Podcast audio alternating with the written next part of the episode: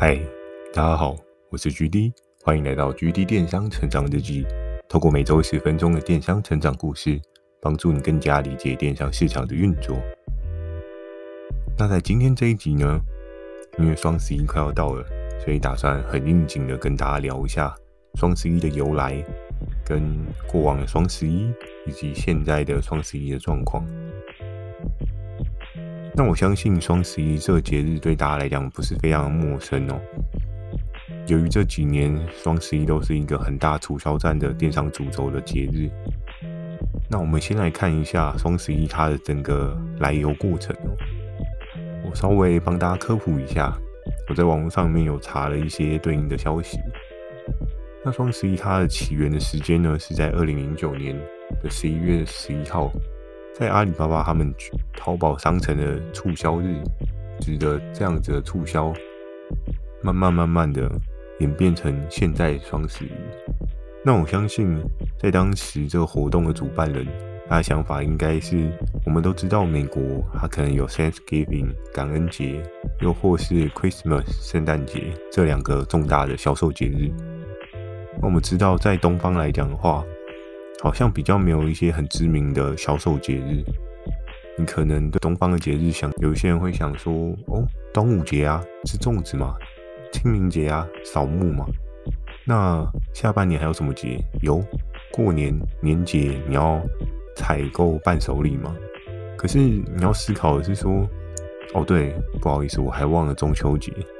那你可以思考的是说，中秋节，假设我今天九月下旬。我吃完月饼、吃完柚子之后，那我要等着等到过年才有下一次的销售机会。那在当时，我相信活动的主办方他们应该也是想说，就是西方世界有的，东方世界应该也要有才对，所以他们做了这样的 setting，然后去创造了这个中间的双十一的节日哦。那在二零一二年十一月一号，双十一在电商的总销售额已经超过了。美国的网络星期一哦，变成一个超级无敌大的电商购物节日。双十一不够，后面还延伸出来双十二，但多半的人可能内心都已经有一些思维锚定印象，都会觉得双十一是最猛、最厉害的。所以其实多半很少人买东西会等到双十二，在双十一都会把手上好不容易积蓄起来的资金。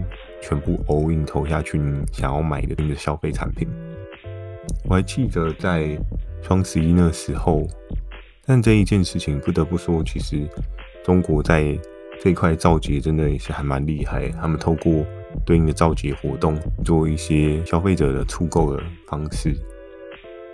那其实我相信大家一定很好奇，说，诶，那当初双十一就只是很简单的打一个这个招牌，就是哦，我们双十一很便宜哦。然后大家就都来了嘛？其实也并非是这样子哦。我稍微去研究了一下它的节日的故事起源，其实还有提到，在当时中国阿里巴巴的淘宝商城促销日里面呢、他们还有 setting 了一个你可能很熟悉的东西。这个东西是什么呢？我们要再延伸到中国的整个土地辽阔的状况哦。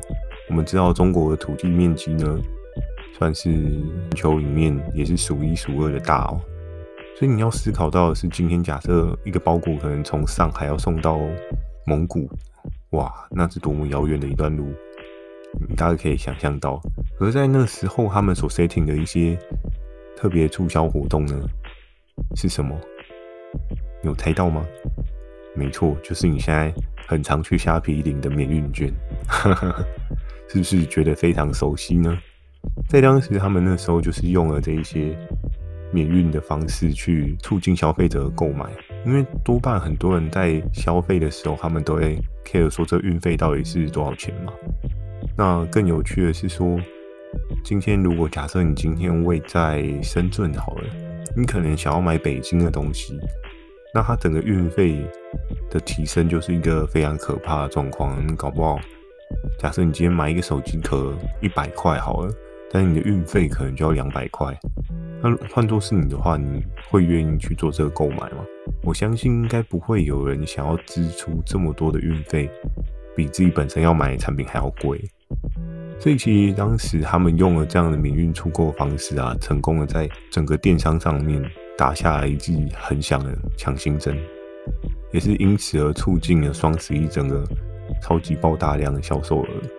我记得在前几年的阿里巴巴双十一的那个倒数会议上面，每年都可以看到那个数字越跳越高，越跳越夸张。有时候看到他们可到一个小时的营业额，可真的是比我们这边还要可怕夸张很多。但这也蛮正常的啊，因为他们基数也很多嘛，对不对？毕竟有十四亿的人口，那我们只有两千三百万，真的是相对来讲比较少一点哦。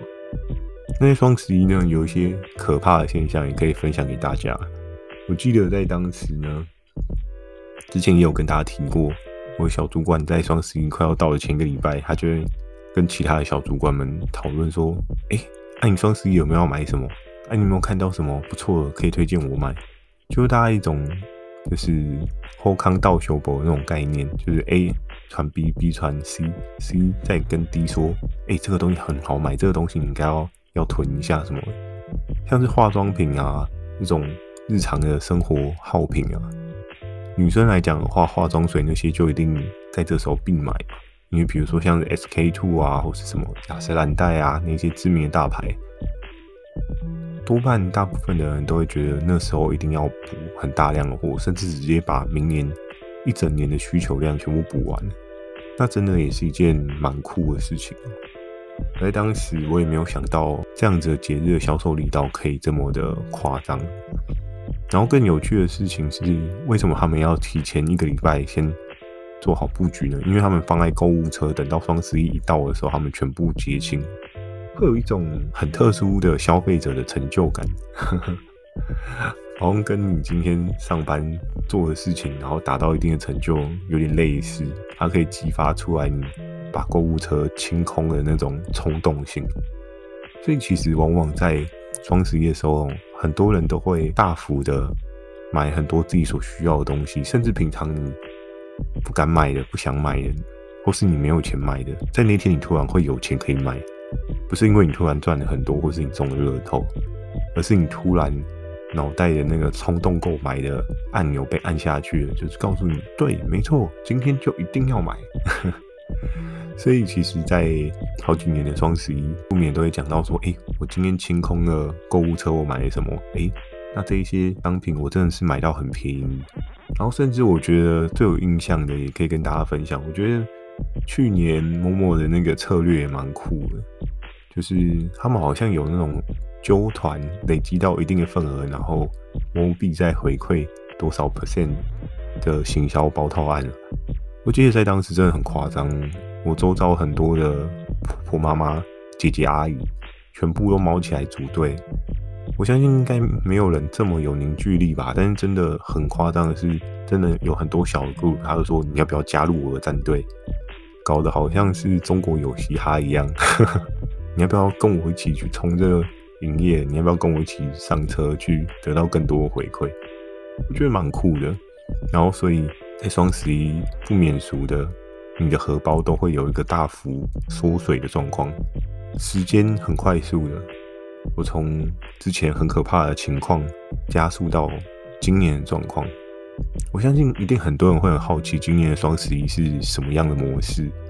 那包含我自己也蛮好奇的，因为双十一这个节日红了这么长一段时间，还有什么新的噱头、新的花招吗？你除了降价，你除了有一些特殊的行销包套。你还有没有什么特别有创意的东西可以出来？我相信很多人都很好奇。但我觉得，如果假设你今天去路上问任何一个消费者，你觉得现在双十一对你的感觉是什么？我觉得应该问十个，至少会有五到六个，可能他们会觉得双十一对他们来讲没有什么感觉。诶，为什么会是这样的状况？我觉得其实，在就是东方跟西方的操作手法，其实也是有些些不同。怎么说？因为其实我们可以看到，在台湾的电商节日啊，从双十一开始，然后后来就延伸双十二，双十二之后过年嘛，过年之后是什么？哎，该好好休息一下，出去玩。所以发现，在三月没有什么节日。那四月，OK，四月可能有，四月可能有清明节，可是清明节你要庆祝什么？你可能最多就是卖一些金纸啊，或者是一些祭拜相关的产品。在五月呢，五月有母亲节，对不对？然后六月，六月有端午节，然后七月、八月，哎，又淡掉了。可是八月可能有开学季嘛，准备要开学。九月又有中秋节，十月好像没有什么很大的节日，我知道有年假啦。然后在十一月就又回到双十一。那我们可以去看到中西方的一些不一样的状况。西方人他们把很多的重要的销售节日放在年尾，然后可是你可以发现他们在这中间当中，他并没有很大量的 push 其他的节日。原因是什么？因为他知道的是，当大家在一年的辛苦过程之中，最后收成，然后在一个大促销做一个结尾，大家都很开心。可是你要清楚意识到，消费者非常有趣的一件事情是。你一直疯狂的刺激他，给他一些折扣，他到最后他会麻痹，麻痹到最后呢，他就会觉得没有新鲜感，他脑袋的那个物的按钮就有可能是因为你不断的刺激，然后导致他被按坏掉了。所以你可以发现啊，就是在我觉得今年可能感受会更加凉深，因为疫情的关系也造就成很多人可能他手上的资金没有那么充裕。那我们也知道可能。很不幸的是，在前些阵子我防控的时候，有些人可能直接被放五星假。五星假结束之后，还要开学，然后去教小朋友的一些学费啊。你资金没有很阔绰的话，其实说实在，今年你应该不会是一个有闲钱去在双十一疯狂购物的人啊。所以在今年双十一，我觉得大家会是一个非常理性的双十一。我个人的看法，因为你没有在更多余的。资金可以去做一些采购的时候，你也会相较收手。这几年双十一，大家也会更加的认清楚自己的需求是什么。因为你不可能，比如说，假设你从二零一五年好，你开始疯双十一，你觉得双十一应该要买点什么，不然你就手很痒，受不了。但是到了今年，你一年一年的，你一定会经历过一个一种状况是，OK，你手很痒，买了很多的东西，买了很多的衣服、包包。那你在过年前的整个大整理的时候，你发现，哎，双十一我买的这一件衣服，我到现在都还没穿。那是不是渐渐也就暗示你自己的内心的思维是说，那我下次还要再这么冲动的买衣服吗？买都没有穿，好像也蛮浪费钱的。所以其实我觉得，这么多年的双十一过程当中，很多人已经默默把自己脑袋里面冲动的购物按钮给拿掉了。我们可以看到更多的消费者。他们要的是在他们需要的时候提供需求，而不是说今天大幅度的、大量的海撒折扣给他们。可是撒的一些折扣，这些折扣的商品并非是他所需要的。那你没有针对他需要给他的时候，他就觉得没有必要。那就如同像我之前所跟大家分享到的那个钻石的价值。今天你如果是要结婚的人，你就会觉得，嗯，我一定要买个钻戒，所以你瞬间你的购买钻戒的那个水位可能会拉高许多。然后再加上你周遭的，你可能会问一些同事啊、亲朋好友，诶，你们钻戒大概都买多少钱呢？所以渐渐渐渐的也会堆叠起到要花多少钱去买钻戒。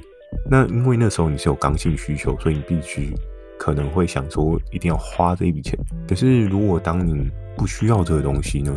平常的节日，假设你今天是一个还没有结婚的朋友，我相信你应该不会突然想要去买一颗五万块甚至十万块以上的钻戒吧？应该没有人吃饱就撑着这么闲着。当然，有一些有钱人要投资那种珠宝，那是另当别论。可多半正常人不会突然想要去买个戒指什么的。在现在双十一，我觉得理性的消费者越来越过于冲动性的消费者。所以你说那些折扣下再深啊，是不是真的会让消费者很有感？我觉得是有难度的。然后你也知道是说商品的贵与不贵，在于什么？在于消费者他到底有没有这个需求？他如果有需求，其实再贵他都会买。就像最近大家都说房子涨得很夸张，对不对？有的人有需求，他还是必须得买啊。搞不好有一些人他没有房子，他没办法结婚啊。那你说买还是不买？还是得买。有时候，如果当他真的没有需求的时候，那你说他会不会买？在现在房价相对来讲比较贵的状况之下，我相信选择不买的人也不是少数，因为他也知道买下去可能自己就变成是房奴一族这样。所以其实借由这好几年的双十一的洗涤之后，我相信整个市场上面理性的消费者会变得越来越多。那更有趣的事情是，消费者现在要的是什么？其实这蛮值得去思考的。我觉得他们要的是商品真正可以带给他的价值，而不是商品因为它的价值折扣减损而造成他必须要买进。我们也可以看到，我记得在之前也有合作伙伴跟我分享过，就是他可能在一些电商平台的一些策略经营，他觉得非常有趣哦。他跟对应的合作窗口去讨论说：“哎，我们活动的配套要怎么做？”结果我们知道有一些平台，它可能同个品项它可以上比较多嘛。比如说举个例子，像 iPhone 好了，iPhone 它可能就会有单机，然后可能送手机壳、送贴膜，各式各样的包套，然后各式各样不同的价格，让做销售。可是你知道一件非常有趣的事情吗？就是 iPhone 的销售上面。单机跟贴膜加手机壳，其实价差只差五百块的状况之下，大多数的人都会选择是有壳加手机膜的。其实只差五百哦。